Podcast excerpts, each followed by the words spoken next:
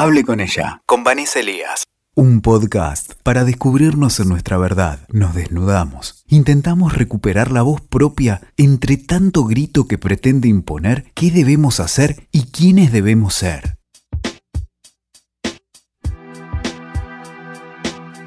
Hola, ¿cómo están? Soy Vanessa Elías y esta es una nueva edición de Hable con ella. Bueno, como ya saben, la idea de este espacio es pensar nuestra vida cotidiana, pero desde la perspectiva de género. Hoy les traigo un tema que en lo personal me cuestiona desde hace siete años, momento en el que fui mamá. Quiero que hablemos de la famosa depresión posparto. ¿Qué entendemos por depresión posparto? ¿Por qué sucede? ¿Nos pasa a todas las personas gestantes? ¿Cómo influye la sociedad y el contexto familiar en esto? Estas son algunas de las líneas que me gustaría que desarrollemos y vayamos pensando. Bueno, la depresión postparto puede manifestarse de muchas maneras. Una tristeza inmensa e inexplicable, un rechazo al bebé, un miedo gigante a múltiples cosas, tales como que la criatura se muera, no poder ser una buena madre, esto sucede un montón, no sentirme capaz, sentir que el cansancio me supera, tenemos que tener en cuenta que después de parir nos sentimos muy agotadas, muy cansadas. No tener ganas de nada, no reconocer mi cuerpo y muchas cosas más que se pueden traducir en esta famosa depresión posparto.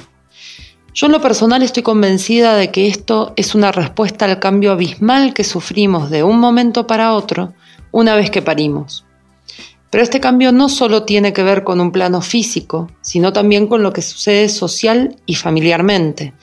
Porque si bien es cierto que nuestro cuerpo está en medio de un caos de hormonas que revolotean por todos lados, generando cientos de sensaciones y sentimientos inexplicables, no creo que este sea el mayor de los problemas.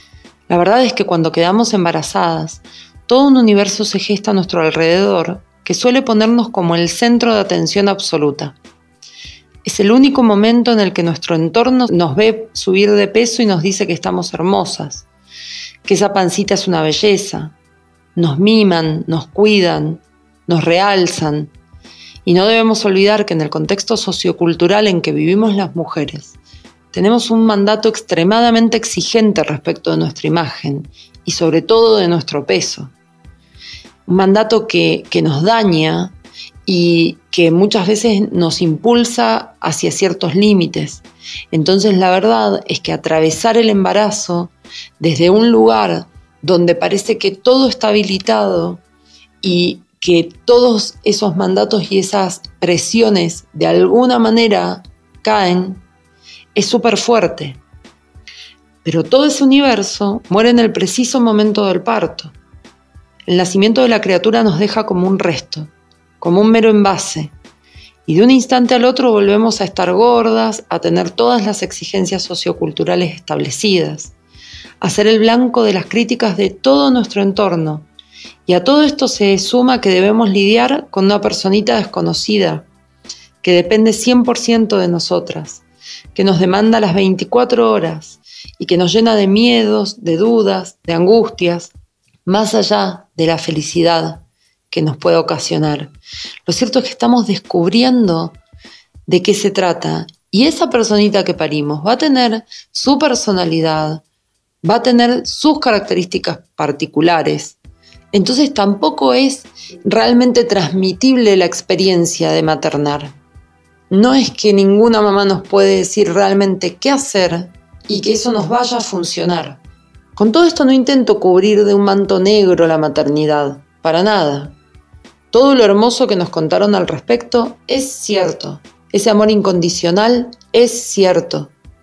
Las alegrías que nos genera, la complicidad, esa maternidad romántica y color de rosa existe. Simplemente no es solo eso, ni es así las 24 horas.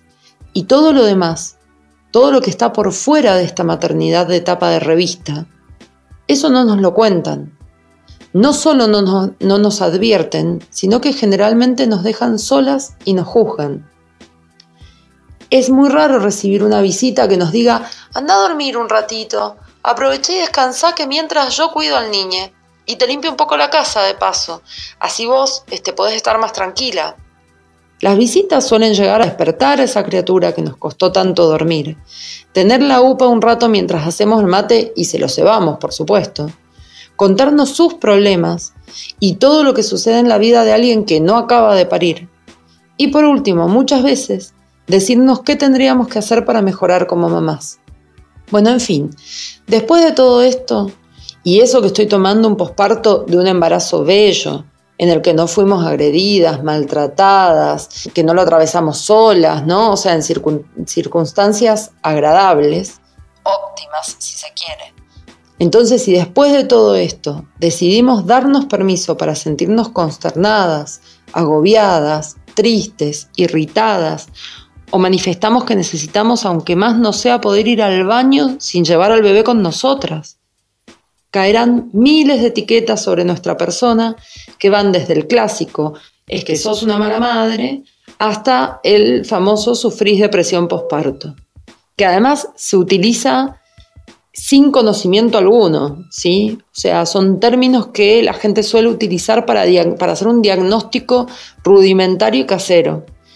Yo trabajo la prevención de la depresión posparto en terapias grupales y puedo asegurarles que mayoritariamente no se trata de estar deprimidas por haber parido, sino de sentir que nuestro mundo desapareció y que estamos presas de la persona que parimos.